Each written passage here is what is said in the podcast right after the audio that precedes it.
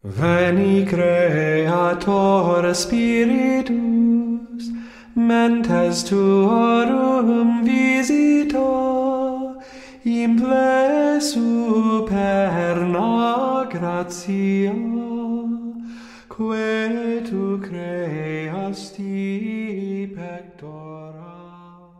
Seguimos en esta segunda charlita, nuestra meditación sobre la confirmación.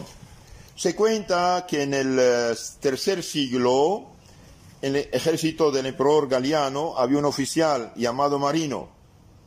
Iba a ascender a capitán este hombre, pero un rival suyo, por envidia, lo acusó de ser discípulo de Cristo, cristiano de la Iglesia Católica.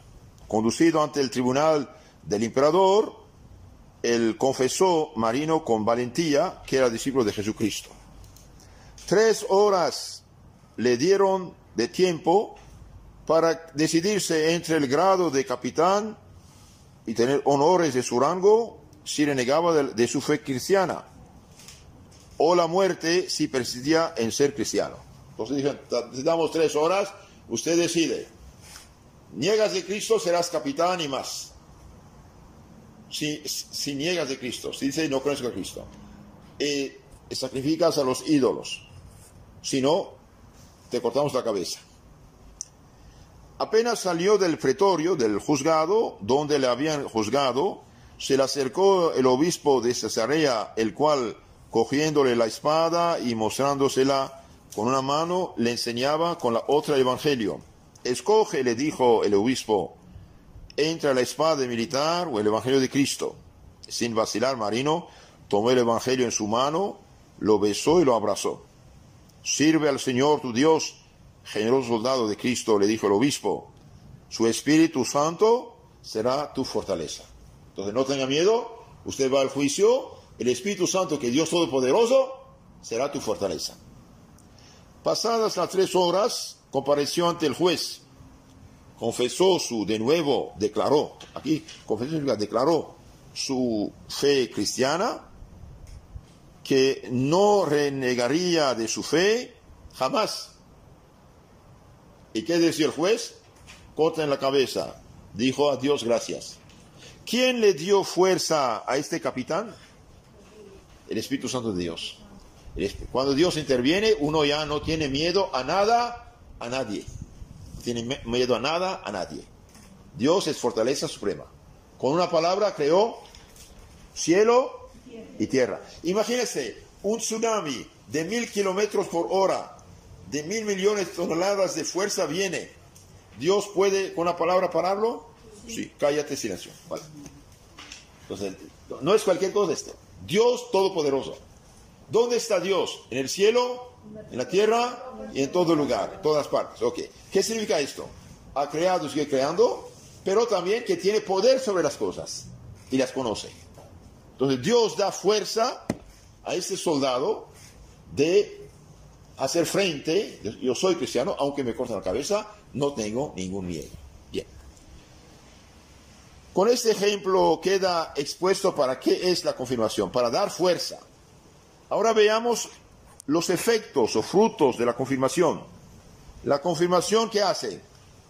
Aumenta en nosotros la gracia del Espíritu Santo. Primero, aumenta la gracia del Espíritu Santo. Dos, para fortalecernos en la fe y hacernos soldados de Cristo.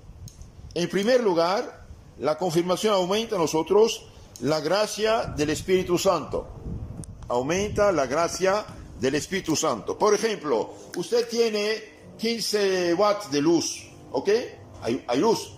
50 watts, mucho más. 200, mucho más. Entonces aumenta. Los apóstoles cuando estaban en eh, Jerusalén, supieron que el diácono, diácono Felipe había bautizado a la gente de Samaria. Los había bautizado. Un diácono puede bautizar, ¿sí? Bien, ¿qué pasó? ¿Quiénes fueron darles el Espíritu Santo en su plenitud? Los apóstoles, Juan y Pedro. En cuanto estos llegaron, los apóstoles, hicieron oración por ellos a fin de que recibiesen el Espíritu Santo, porque aún no había descendido sobre ninguno de ellos, sino que solamente estaban bautizados en el nombre del Señor Jesús.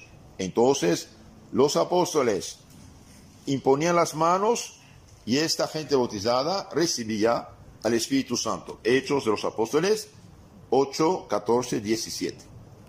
Vemos otro caso, San Pablo. San Pablo cuando estaba en Éfeso vio a unos eh, discípulos y les preguntó, ¿habéis recibido el Espíritu Santo después de abrazar la fe, después del bautismo?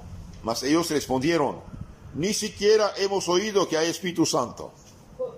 Pues, ¿con qué bautismo les replicó? ¿Habéis sido bautizados?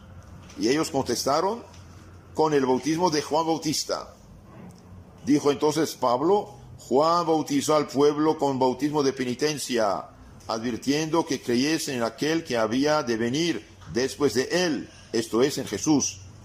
Al oíros esto, se bautizaron en el nombre de Jesús y habiéndoles Pablo impuesto las manos, descendió sobre ellos el Espíritu Santo y hablaban varias lenguas y profetizaban. Hechos Apóstoles 19, 2, 6. Entonces, ¿qué pasa aquí? San Pablo ve unos discípulos en, en Éfeso y les, les pregunta, ¿habéis sido confirmados? ¿Habéis recibido el Espíritu Santo? ¿Qué, ¿Qué, contestan? No hemos escuchado ni siquiera que hay Espíritu Santo. Y San Pablo dice, ¿pero qué está, qué está pasando? Ah, dice, nosotros fuimos bautizados en bautismo de penitencia de Juan Bautista, no bautismo cristiano. Hay dos bautismos, ¿está bien esto? Bautismo penitencia de Juan Bautista, que es rito judío de penitencia, y bautismo del agua del Espíritu Santo, cristiano, en nombre del Padre, del Hijo, del Espíritu Santo. Entonces hay dos bautismos, el sacramento y el rito judío. Entonces esta gente había sido bautizada, bautismo de Juan Bautista, que no es bautismo en sí, no es sacramento.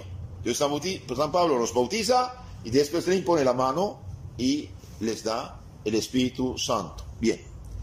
Pero acaso, una pregunta interesante, ¿acaso no recibimos ya el Espíritu Santo en el bautismo? ¿No acabamos de decir que el bautismo nos comunica el don de la Santísima Trinidad, luego también del Espíritu Santo?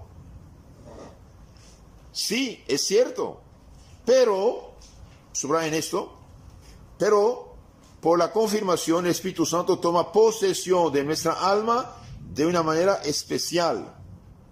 Su presencia fortalece en nosotros la vida espiritual.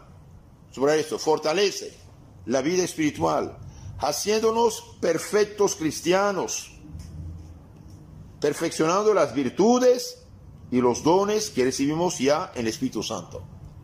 Entonces les dije, un árbol que tiene 5 centímetros de raíces, tiene raíces, pero todavía son chiquitos. Esto es lo que decimos el bautismo, manera de hablar, ¿sí? La confirmación es el árbol que da 35 metros de raíces. ¿sí? Por eso el obispo en la ceremonia de la confirmación pide a Dios que envíe sobre sus siervos al Espíritu Santo con sus siete dones, diciendo, oremos, esta oración hará el obispo el día de la confirmación. Dios omnipotente eterno, que os habéis dignado regenerar, recrear a estos vuestros servidores con el agua del Espíritu Santo en el bautismo, y que le habéis concedido el perdón de todas sus culpas, sus pecados, por el bautismo, la penitencia. Enviad desde el cielo el Espíritu Santo con sus siete dones. Amén. El Espíritu de sabiduría y de entendimiento. Amén. El Espíritu de consejo y fortaleza. Amén. El Espíritu de ciencia y piedad. Amén Llenadles del espíritu de vuestro santo temor, selladlos con la señal de la cruz de Cristo y concededles la vida eterna. Entonces aquí el Espíritu Santo se comunica de una manera plena con sus siete dones mediante el bautismo. Nos fortalece en nuestra vida espiritual, nos hace cristianos perfectos, perfeccionando las virtudes de fe, esperanza, caridad, prudencia, justicia, fortaleza esperanza, y sobre todo dándonos en plenitud los siete dones del Espíritu Santo. Entonces el obispo imponiendo la mano, invoca al Espíritu Santo de Dios que derrame sus dones sobre los que van a ser confirmados. El segundo efecto de la confirmación, ¿cuál es? La confirmación nos fortalece en la fe. En efecto, si ese sacramento aumenta en nosotros la gracia del Espíritu Santo, es para fortalecernos en la fe y hacernos varones perfectos. ¿Qué es perfecto? Acabado, adulto, ¿eh? adulto espiritualmente. Por ejemplo, una casa en obra negra no es perfecta todavía. Perfecere, acabar, terminar, hacer el acabado. Bien. Los hombres, enseña el Catecismo del Concilio de Trento, nacen a una vida nueva por la gracia del bautismo. Y por sacramento de la confirmación se hacen varones perfectos. Entonces, por el bautismo nos hacemos hijos de Dios, por la confirmación llegamos a la madurez adulta espiritual. El bautismo nos engendra en la fe, la confirmación nos hace crecer en ella, fortaleciéndonos de tal modo que ningún peligro o temor de penas, de tormentos o de muerte nos haga desistir de confesar la fe católica. Entonces, nos da un tal fuerza que ya no tenemos miedo a nada, a nadie, salvo a Dios y al pecado. Al fortalecernos en la fe, ese sacramento nos hace también más fuertes contra las tentaciones de la carne, del mundo y del demonio. De ahí viene el nombre de confirmación, pues confirmar significa hacer más firmes, más fuertes. Si yo, por, ejemplo, toco esta mesa, se mueve. Si toco la columna, no se mueve. La, columna es, es, firme. La mesa es frágil. Firme. Entonces la confirmación significa hacer más firme, más fuerte. Podemos tomar como ejemplo de, este efecto maravilloso de la confirmación lo que sucedió eh, con los apóstoles. Estos antes de la pasión y durante, durante ella se mostraron tan tímidos y cobardes que cuando el Señor fue apresado, huyeron enseguida. Pedro, que estaba designado para ser el jefe, el fundamento, el, la piedra, negó tres veces a Cristo, aterrado ante la voz de una pobre muchacha después de la resurrección. Entonces, antes de la confirmación, antes de recibir el Espíritu Santo, los apóstoles, ¿cómo eran? Miedosos, espantados, orgullosos, egoístas, etcétera, etcétera. Pero después de la venida del Espíritu Santo, después de la resurrección, todos estaban cerrados, dice, en su casa por miedo a los judíos. Pero al cumplirse el día de Pentecostés, se hallaban todos juntos en el mismo lugar, cuando de repente sobrevino del cielo un ruido como viento impetuoso y llenó toda la casa donde estaban sentados. Y se les aparecieron lenguas divididas como de fuego que se posaron sobre cada uno de ellos. Todos quedaron llenos de del Espíritu Santo y se pusieron a hablar en otras lenguas tal como el Espíritu Santo les daba que hablasen. Hechos los Apóstoles, capítulo 2, 1, 4.